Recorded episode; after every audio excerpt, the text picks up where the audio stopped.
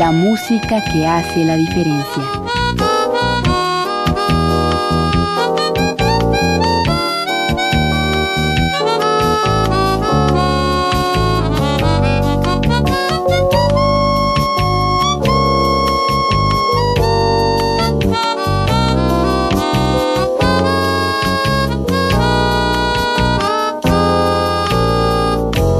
las estrellas del pop y de la música brasileña, sonidos originales del cine y del teatro, jazz, new age y otros géneros.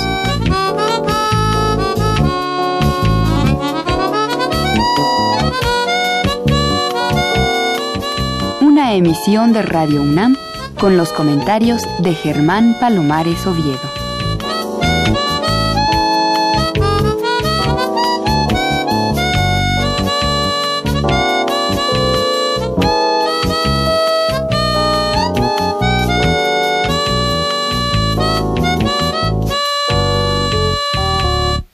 Soy Germán Palomares Oviedo en una nueva emisión con la música que hace la diferencia. Y hoy la diferencia la hace la nueva producción de Alex Mercado titulada Tesoros Escondidos. Y esta colección de tonadas es especialmente grata porque se trata de redescubrir o sencillamente de descubrir temas que se fueron quedando ahí olvidados en algún cajón y que era necesario traerlos a la luz, darles vitalidad y divulgarlos porque se trata de composiciones de super talentos mexicanos. Creo que es una gran idea y mm, diciendo esto pues te saludo con el gusto de siempre, con el cariño de siempre. Alex Mercado, ¿cómo te va?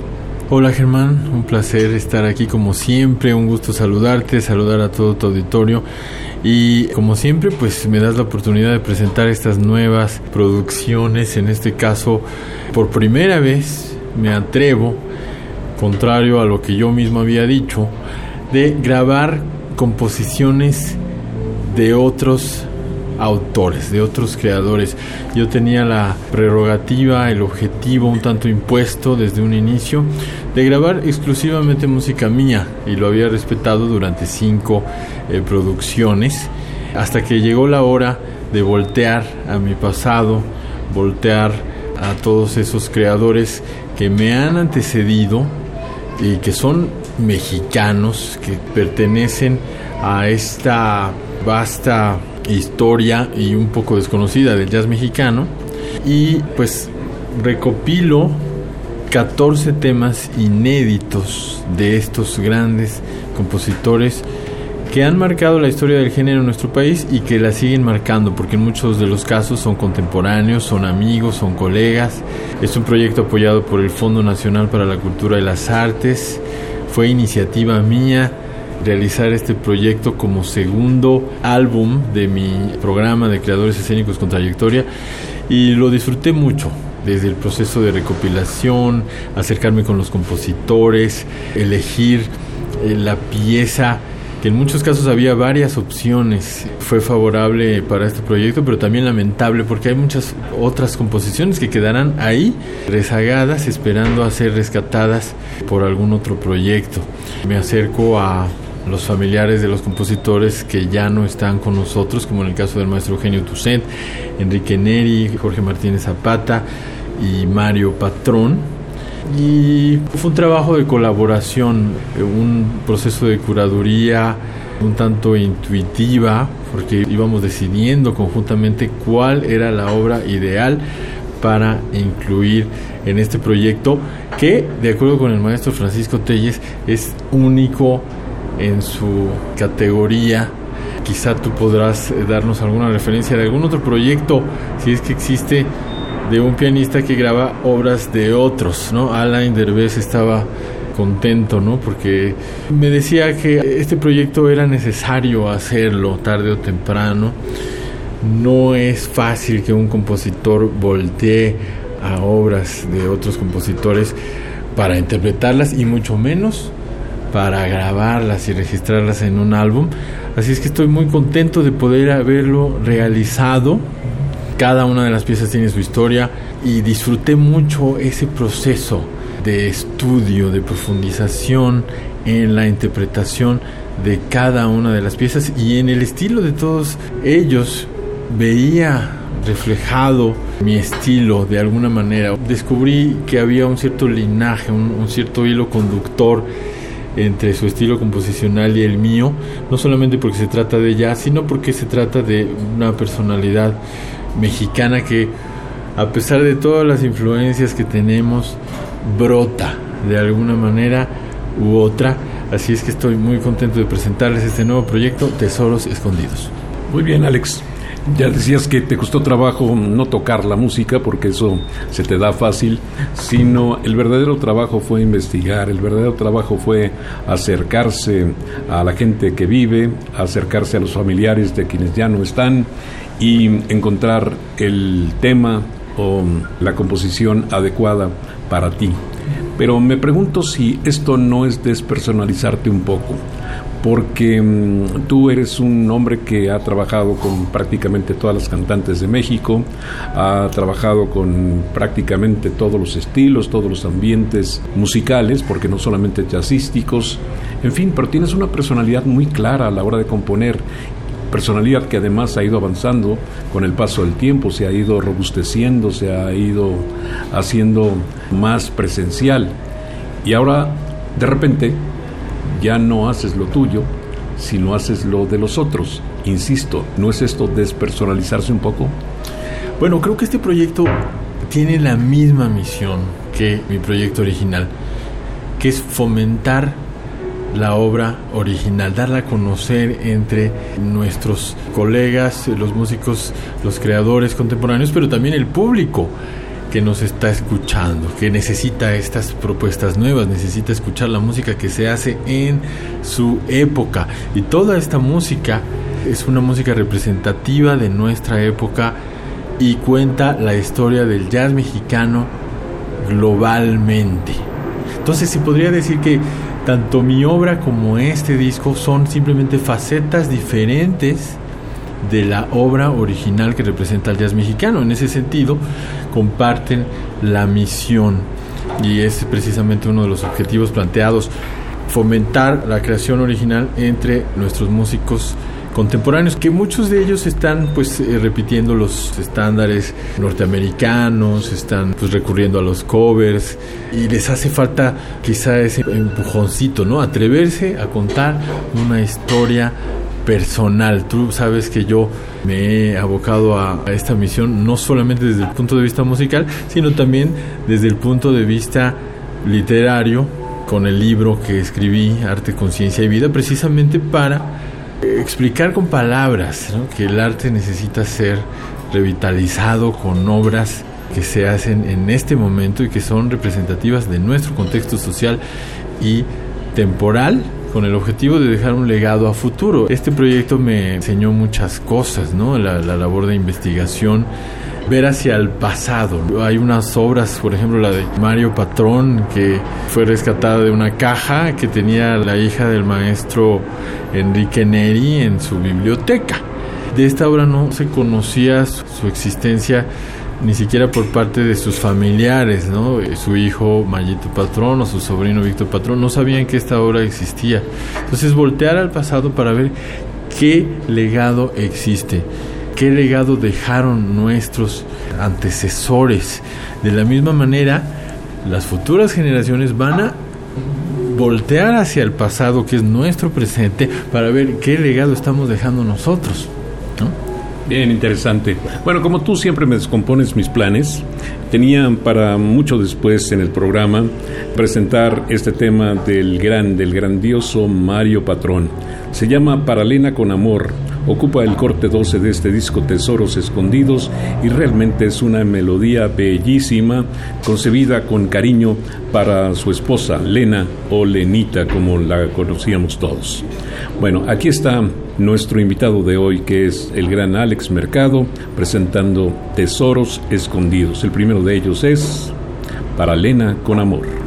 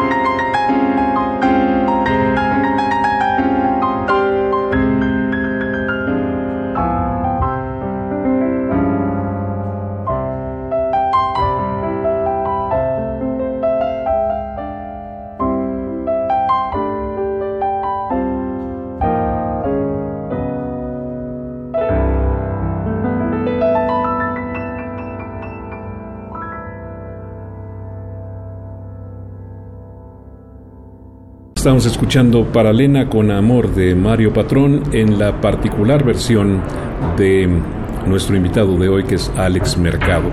Hace pocas semanas presentaste este disco en el Centro Nacional de las Artes y salvo un tema por ahí, todos los demás temas me parecieron tan bien hechos en el sentido de que no solamente respetabas la melodía, sino respetabas el ambiente de la composición. Y esto es muy destacable porque pues lo más fácil es irte por el camino que conoces y no por el camino que te marca el compositor original. Me gustó mucho tu trabajo de presentación en vivo y me gustó muchísimo también cuando oí ya con calma este disco Tesoros Escondidos. Realmente has hecho un trabajo espectacular. Muchas gracias. Pues sí, yo creo que todo músico sobre todo todo músico compositor, al mismo tiempo es intérprete o fue intérprete en las primeras facetas de su carrera antes de descubrir esa vena creadora. Entonces, de alguna manera, creo que una buena interpretación es desdoblarnos, ponernos en los zapatos del creador, y tratar de revivir esas sensaciones que nos está transmitiendo por medio de la música tratar de empaparnos, de contagiarnos del contexto en el cual se realizó la obra, la historia personal de dicha obra, por ejemplo, para Elena con amor, el saber que es una dedicación de amor a su esposa, cambia de inmediato la interpretación. No, no voy a mencionar alguna otra para que tú puedas presentarlas, pero cada una es como un escenario distinto y un intérprete tiene que hasta cierto punto actuar lo digo en mi libro, ¿no? Es, hay que resucitar momentos del pasado y apropiárnoslos y darles la frescura del presente. Ahí es en donde entra la parte genuina con la cual podemos contribuir a la obra, la parte personal, porque nosotros somos los medios, los vehículos a través eh, de los cuales estas obras están dando a conocer. Entonces es un filtro por el cual tiene que pasar la obra, no puede salir intacta, no puede salir tal y como está en el papel, no puede salir tal y como se concibió, tiene que estar mezclada con nuestra esencia, es una combinación de esencias que destila una buena interpretación, de tal manera que hay mucho de mí en este disco. Cabe señalar que también me permití hacer algunos arreglos en algunas de las piezas, interludios, introducciones, orquestaciones específicas, distribución entre las manos, hablando específicamente de los aspectos pianísticos y de presentación de las obras. Entonces sí hay mucho de mí plasmado en cada una de estas obras. Sí, indudablemente. Sabes, tú conoces bien mi cercanía de muchísimos años, cuatro décadas y algunos años más con Enrique Neri. Y mm, me parece que tu versión para campanita en este disco es sensacional porque no solamente reproduces la melodía, sino reproduces toda una manera de concebir la música, toda una sensibilidad, todo un espíritu que mostraba siempre a flor de piel Enrique Neri. Me gustó muchísimo, no sabes cómo disfruté esta versión de campanita. Sí, sí, sí, Campanita es una de mis favoritas en, este disco. Me he identificado plenamente con la melodía y lo que sentiste fue lo que yo sentí, que es pues una transmisión del espíritu del maestro. E incluso al final, cuando la música se vuelve totalmente espacial, aérea, delicada, estoy pensando en darle una despedida al maestro, que se nos acaba de ir. Y estoy pensando en entregarle esas notas como un tributo a toda su vida. Por eso es que refleja como una paz, una paz celestial. Y fue pues gracias a que sentí esa, necesidad de regalarle al maestro esas notas eh, como una despedida, pues que salió así la música con esa magia, con esa frescura que él mismo impregnaba a cada una de sus interpretaciones. Creo que en el disco se logró, en la presentación en vivo traté de lograrlo pero es el riesgo de toda interpretación, que la personalidad pase por encima, ¿no? la personalidad del compositor, del creador y del intérprete pasen por encima de la personalidad del compositor.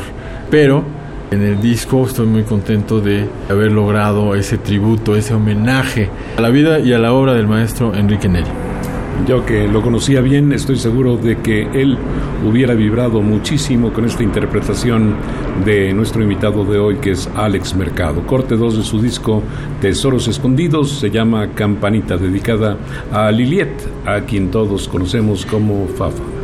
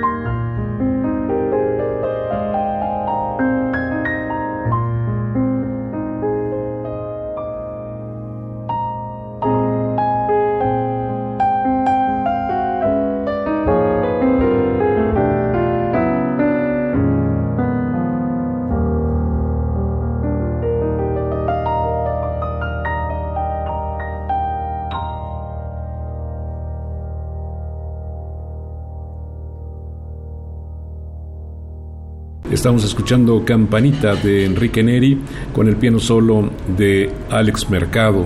Este es un disco formidable, este es un disco absolutamente recomendable.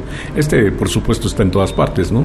Sí, ya está en todas las plataformas digitales y gracias a Fonarte Latino va a ser distribuido en tiendas, principalmente Educal, que ya tiene muchas sucursales en todos lados, en Bellas Artes, en el CENART. Búsquenlo en Educal en formato físico, por lo pronto en todas las plataformas digitales. Muy bien, pues este es tu segundo disco a piano solo. ¿Qué reto representa este segundo en relación al primero? Bueno, es un reto muy muy especial tocar obras de otros compositores. Porque siempre tenemos, más allá del gozo de estudiar las obras, tenemos un cierto compromiso de hacerles justicia, ¿no? Porque no son nuestras. Y yo siempre he grabado música mía, es un proceso completamente diferente, mucho más íntimo, mucho más libre quizá. En este caso yo tenía esa deuda con todos ellos de hacer de poner a cada una de sus obras en un altar, ¿no? Porque son obras maestras, porque son obras dignas de ser interpretadas con la mayor maestría posible y eso es lo que me lleva a estudiarlas, sumergirme en mi estudio durante tres meses, a estudiarlas, memorizarlas antes de grabarlas, para llegar al estudio ya con una interpretación madura, un conocimiento profundo de las posibilidades interpretativas de cada una de las obras. Creo que se logra en el disco este resultado y pues fue una jornada, un viaje para mí muy muy grato retomar esa tarea de interpretación con la cual yo aprendí a tocar el piano. Yo aprendí a tocar el piano a través de la música clásica, daba recitales de Chopin, de Beethoven y era un desafío grande, ¿no? Era un compromiso muy muy fuerte, pues no cometer errores, llevar la interpretación a un nivel único, a un nivel especial. Entonces ese fue el desafío principal y la diferencia con otros discos. Bueno, pues evidentemente Mario Patrón y Enrique Neri no nos pueden dar su opinión sobre tus versiones, pero mm, quien sí puede es Héctor Infanzón. ¿Has tenido alguna plática con él respecto de esta versión suya del tema ¿Cuándo?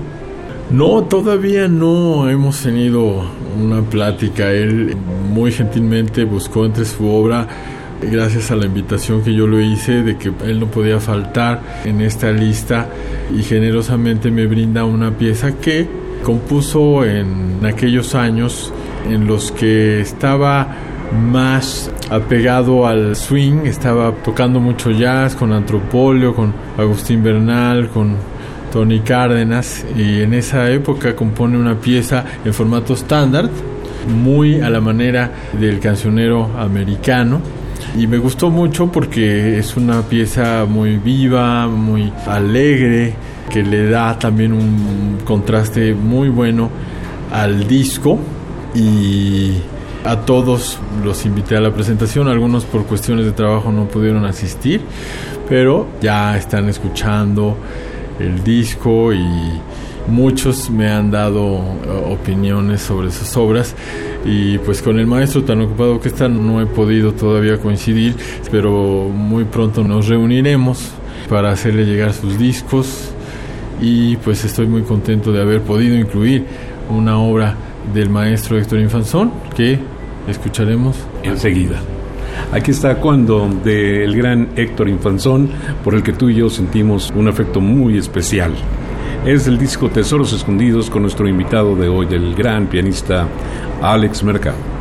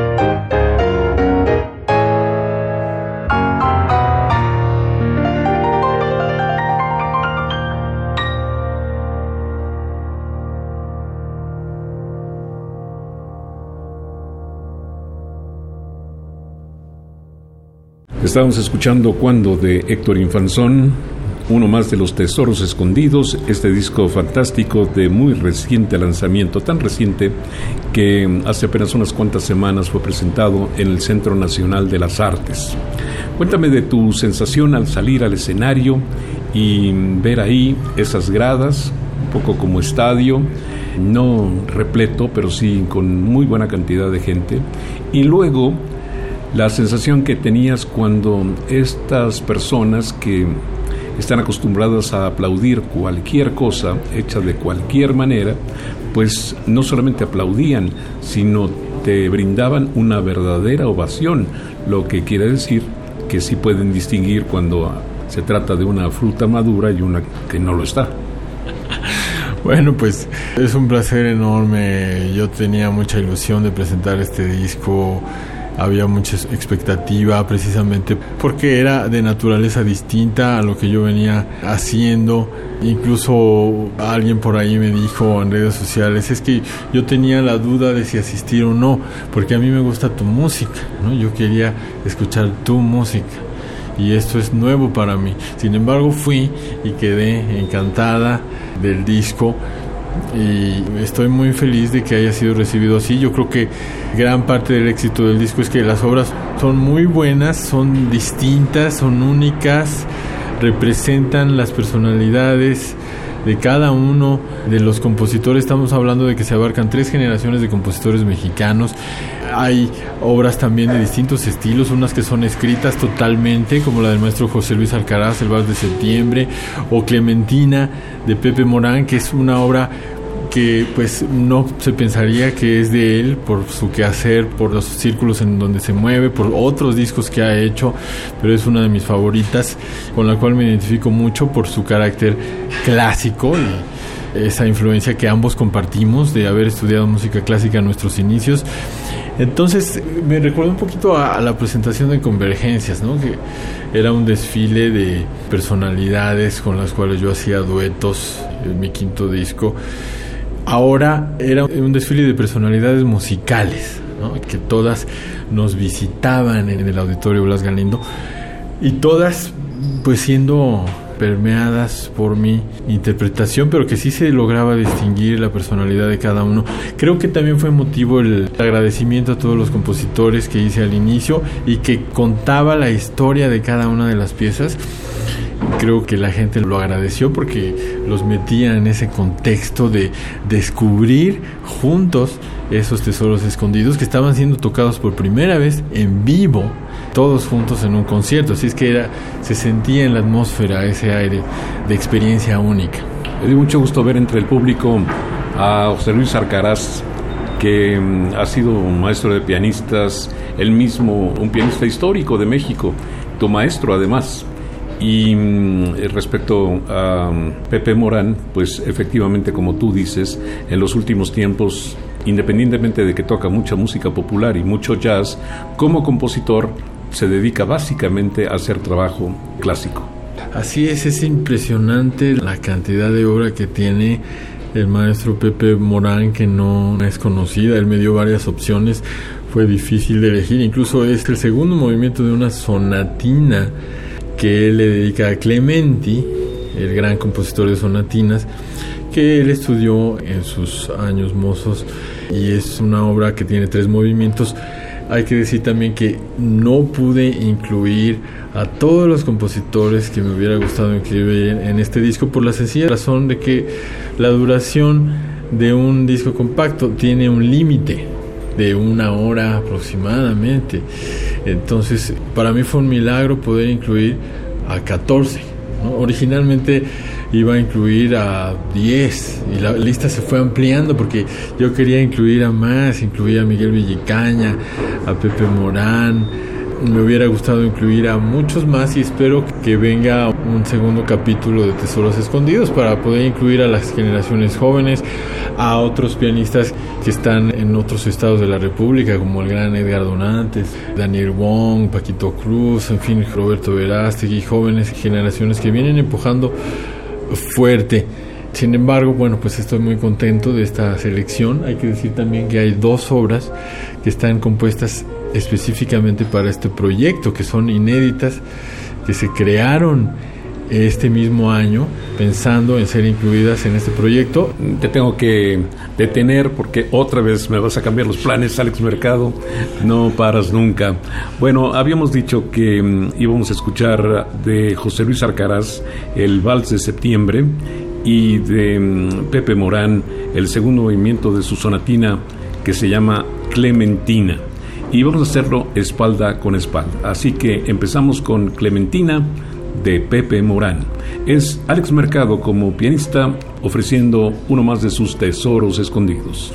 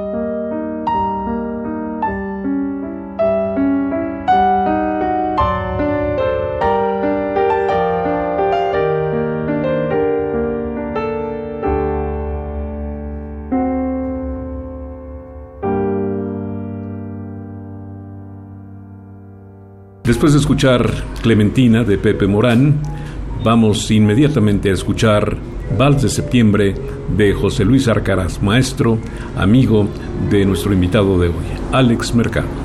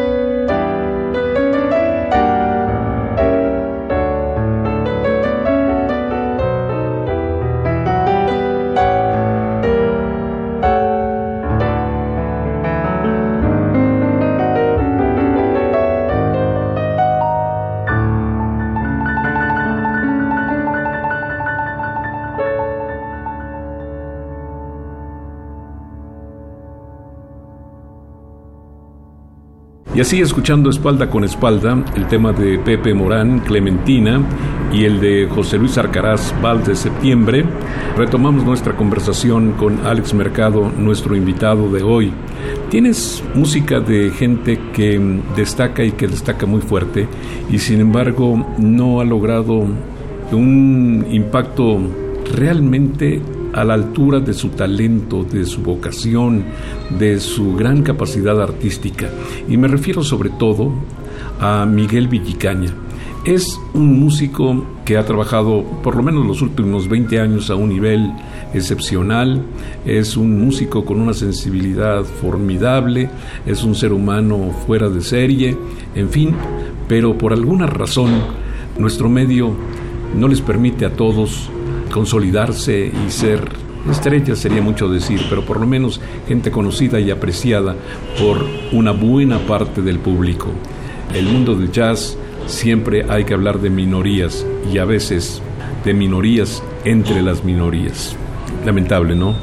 Pues sí, yo creo que la falta de demanda del jazz mexicano en el público en general, la falta de conciencia de que este género existe y que genera proyectos interesantes, la falta de conciencia de que este género es improvisado, pero no improvisado a la manera aleatoria o desordenada, sino improvisación como expresión espontánea del ser y que puede conectar instantáneamente con la persona que nos escucha. Creo que hay mucha ignorancia sobre las posibilidades que tiene el jazz para conquistar como género musical y por eso es que como no hay suficiente demanda, no hay suficientes lugares, no hay disqueras, no el músico tiene que emprender por sí solo o por sí sola esta carrera pues de ser músico independiente, de ser congruente, de tener un compromiso con tu música, con dejar un legado. Y es una decisión muy personal que no todos pueden hacer. También las circunstancias de cada uno cambian, en fin. Yo conozco a Miguel y sé que tiene mucha obra que no ha sido grabada y por eso pues quise rescatar una de esas obras para poder incluir en este disco. Él pues yo creo que es una figura que ha estado presente no de manera permanente en el jazz mexicano, pero sí ha estado presente, sobre todo en los 90, sobre todo del 2000 al 2010, yo lo veía, aunque yo mismo no estaba inmerso en la escena del jazz, yo lo veía tocando con Mago Herrera, tocando con Agustín Bernal, tocado con Pablo Prieto, hay muchos discos que él pudo grabar. Hay registros no suyos, pero sí hay registros de esa presencia en el jazz mexicano. Entonces yo siento que tenía que estar.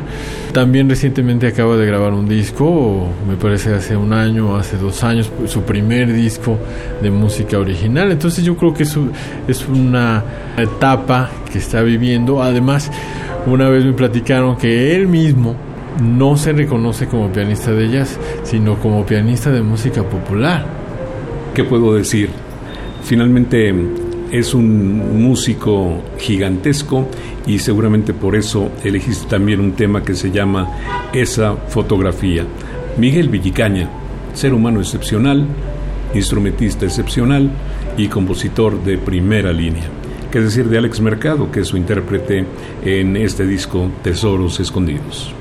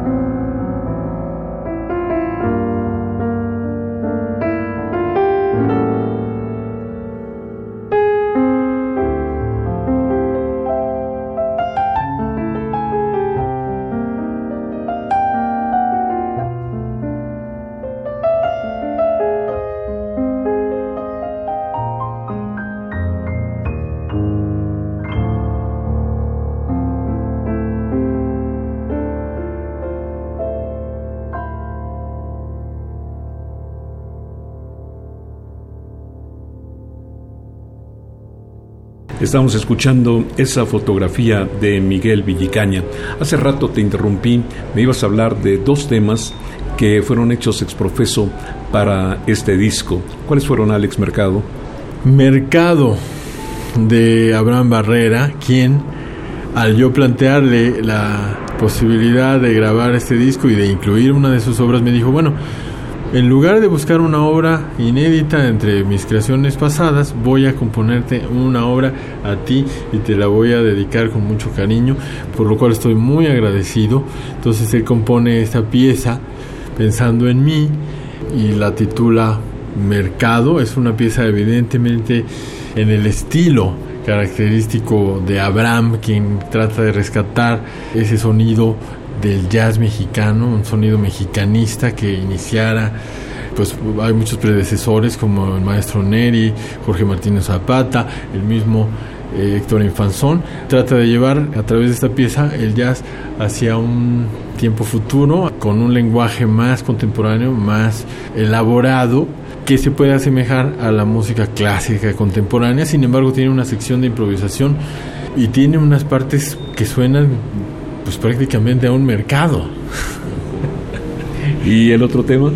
Y el otro es de Olivia Revueltas, quien me quería dar un tema que iba a sacar en su próximo disco y le dije, no, ese tema pues ya tiene su destino. Y me dijo, bueno, te voy a componer algo. Y pues la querida Olivia me mandaba mensajitos, me decía, ¿qué te parece esto? ¿Esto te gusta? Y ahí vamos decidiendo entre ella y yo cuál tema. Me mandó tres opciones y elegimos Evocación a Miles, que tiene una influencia muy marcada de Miles Davis. No, realmente el tema de Olivia es un gran tema. Se fue de México hace 30 años, una cosa por el estilo, como una pianista eficiente, pero regresó como un tremendo pianista y como una gran compositora, un músico, independientemente de su sexo, que nos da gran satisfacción. Así que vamos a escuchar también espalda con espalda, evocación a Miles de Olivia Revueltas y después de Abraham Barrera, esto que se titula Mercado. Tesoros escondidos ambos que rescata en su disco Alex Mercado, el sexto de su colección.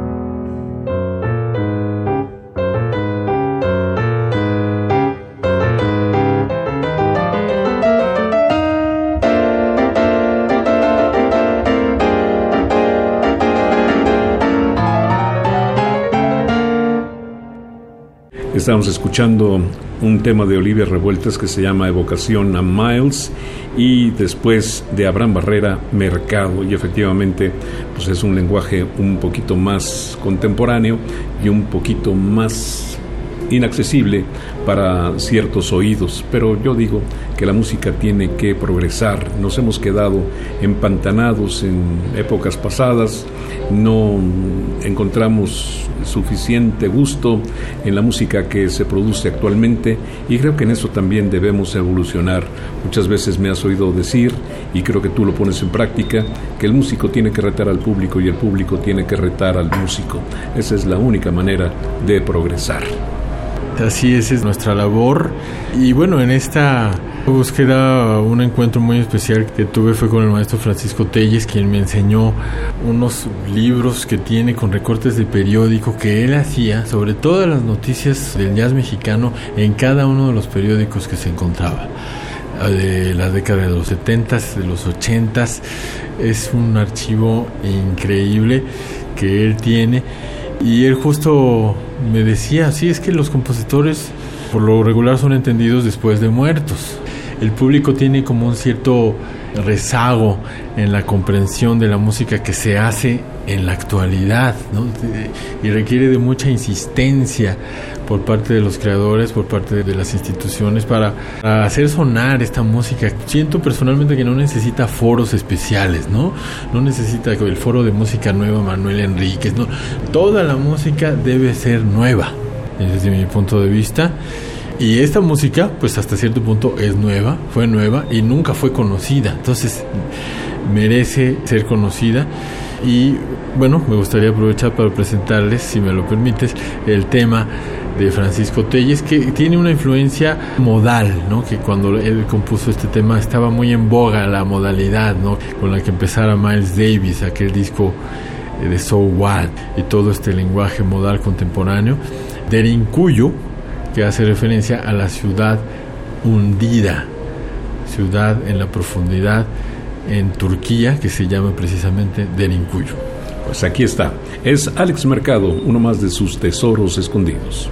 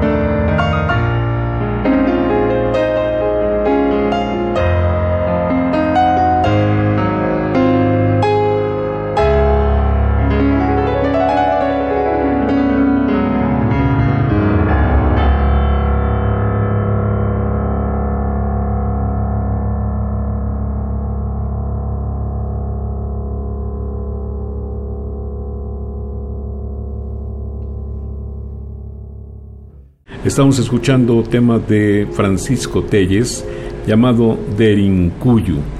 Bueno, aquí veo nombres que no podemos dejar pasar inadvertidos.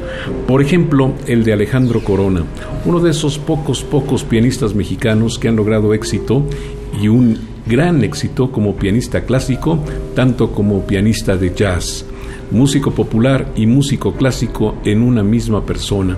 Yo lamento mucho que él no haya hecho la carrera suficiente en el centro del país, que haya pasado gran parte de su vida dando clases en la Universidad Veracruzana primero y ahora eh, residiendo en la ciudad de Hermosillo. Pero vaya donde vaya, Alejandro Corona es uno de estos orgullos nuestros porque no solamente toca muy bien, sino tiene una creatividad casi ilimitada. Así es, bueno, además Alejandro Corona tiene un lugar muy especial en mi carrera, lo platiqué en la presentación porque él fue maestro de mi tío Marcelo González y gracias a que fue su maestro, mi tío se gana el primer lugar en un concurso Yamaha y como premio se gana el piano que iba a ser mi primer piano y a través del cual iba yo a descubrir el milagro de los sonidos y el milagro de la música. Por otra parte, Reinaldo Corona, gran pianista también, eh, tocó en la boda de mis padres. Entonces hay una relación muy estrecha con Alejandro, a quien no conocí, sino hasta hace poco, eh, relativamente poco, un poco antes de que coincidiéramos en el festival de piano en el Auditorio Blas Galindo Centro Nacional de las Artes, en fin. Le pido una pieza porque siento que debe estar ahí por las razones que ya expusiste y me da esta pieza que se llama Balada para Isha con un lenguaje muy propio de él. Él tiene una influencia, al igual que Enrique Neri, de Bill Evans, ¿no? Bill Evans que en aquel entonces estaba influenciando a todo el mundo, ¿no? Hasta Chico Corea, Herbie Hancock y Diarity en México, pues influenció a todos los pianistas que estaban haciendo jazz en ese momento. Y es una pieza que le dedica a su hija Aisha, quien ahora es una gran violinista de 15 años, que es un prodigio y bueno, la música sigue ahí corriendo en, la sangre, en los linajes de todos ellos. Me da mucho gusto poder grabar esta obra, poder darla a conocer. Se llama Balada para Aisha. Es Alex Mercado de su disco Tesoros Escondidos.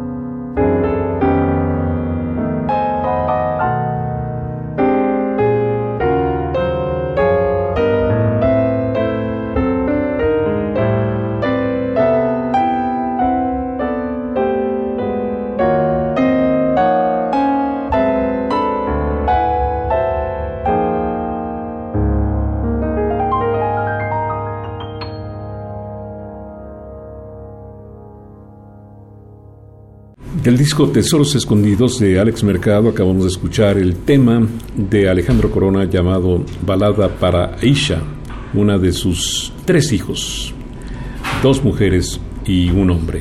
Aisha, que como dice Alex Mercado, pues está siendo ya muy llamativa en el mundo de la música clásica como violinista.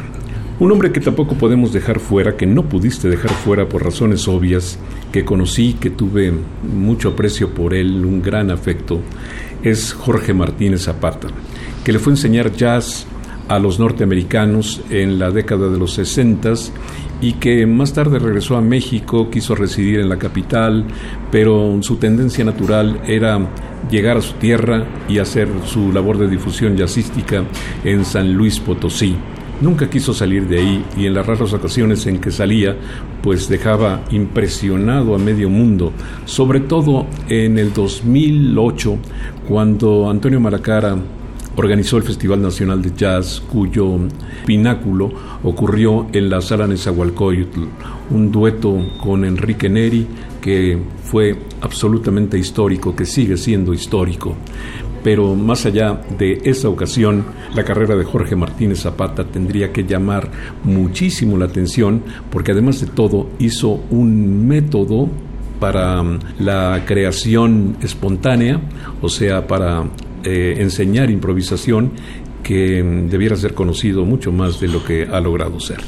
Así es, yo conocí al maestro en una reunión de pianistas que convocó al maestro Enrique Neri hace relativamente poco tiempo, poco tiempo antes de que los dos partieran. Y tengo mucho contacto también con su hijo Samuel Martínez Herrera, quien es también un excelente pianista y compositor. En fin, quise incluir esa obra y Samuel me platicaba que esta obra se llama El Festival, precisamente porque se tocó, se escribió específicamente para esa ocasión para el festival que organizaste junto con Antonio Malacara. Es una obra que se escribió pero nunca se pudo grabar.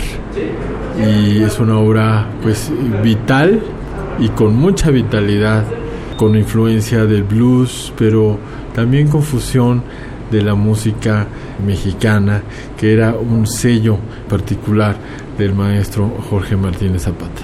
Sí, y hay que aclarar que él fue uno de los primeros en idear la combinación de la música mexicana con el jazz. Sin embargo, el concepto mexicanista fue creado por Enrique Neri, no porque él creara la idea de la fusión, sino porque él inventó la palabra, simplemente la palabra mexicanista que no existe en ningún diccionario, pues la inventó Enrique. Y le dije, oye, esa palabra no existe ya la acabo de inventar, ya existe. Así que el mérito para Jorge Martínez Zapata, que mm, fue uno de los primeros músicos de México en idear esta fusión del el jazz con nuestras raíces. Se llama El Festival.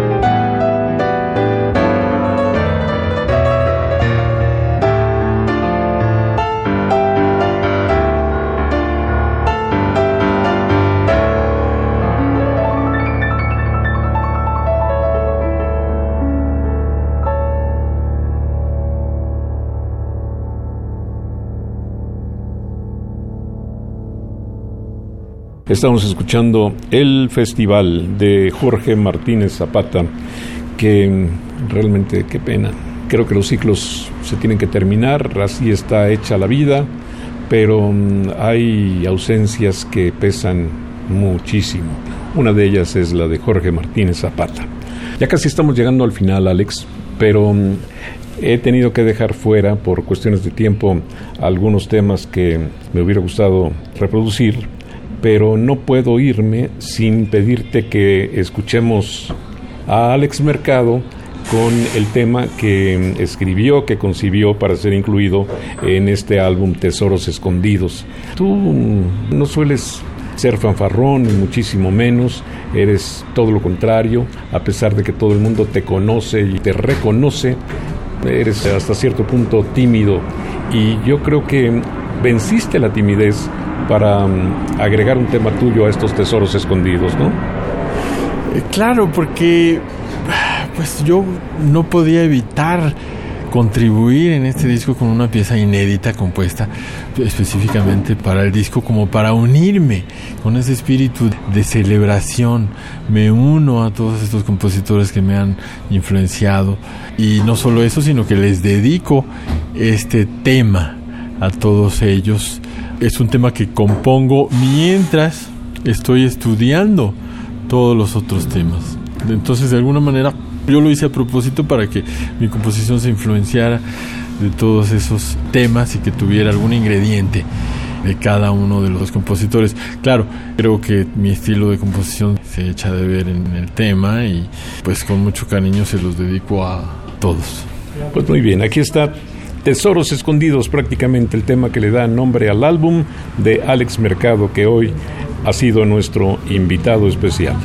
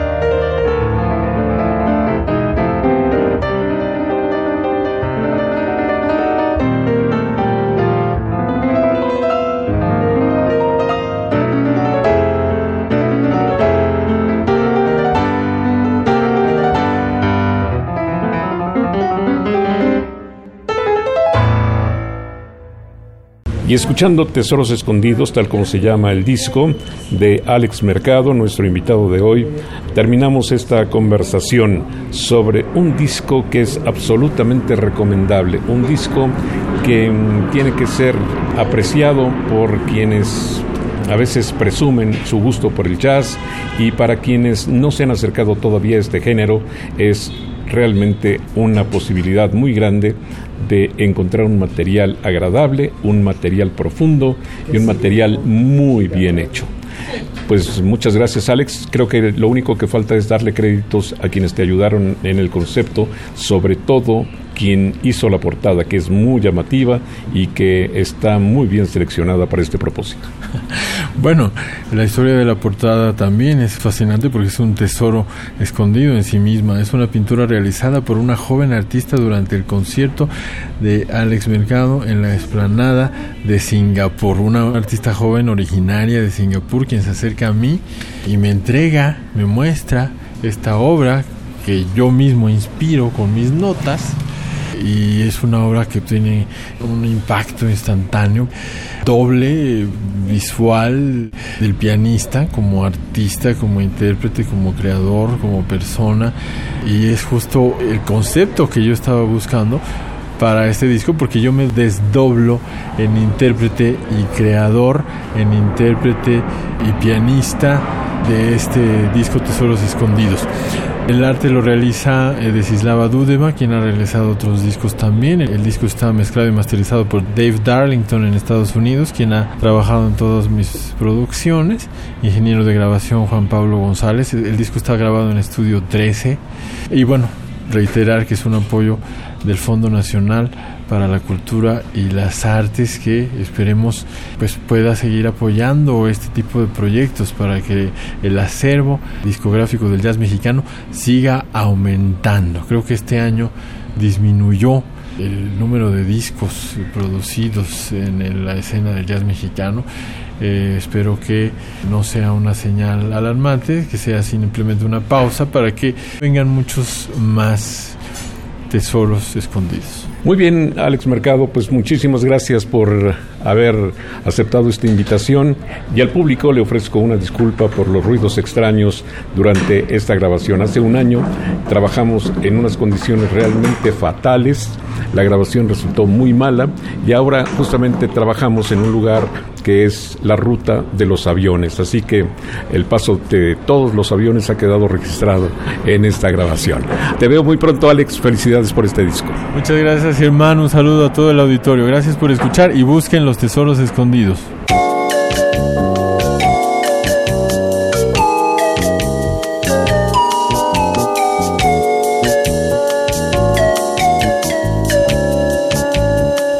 Las estrellas del pop y de la música brasileña. Sonidos originales del cine y del teatro, jazz, new age y otros géneros.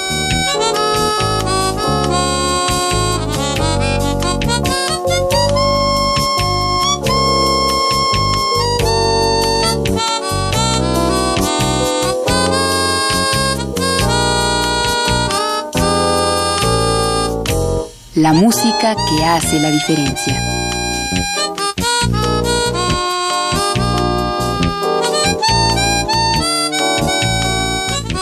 Una emisión de Radio UNAM con los comentarios de Germán Palomares Oviedo. Con la realización técnica de Francisco Mejía.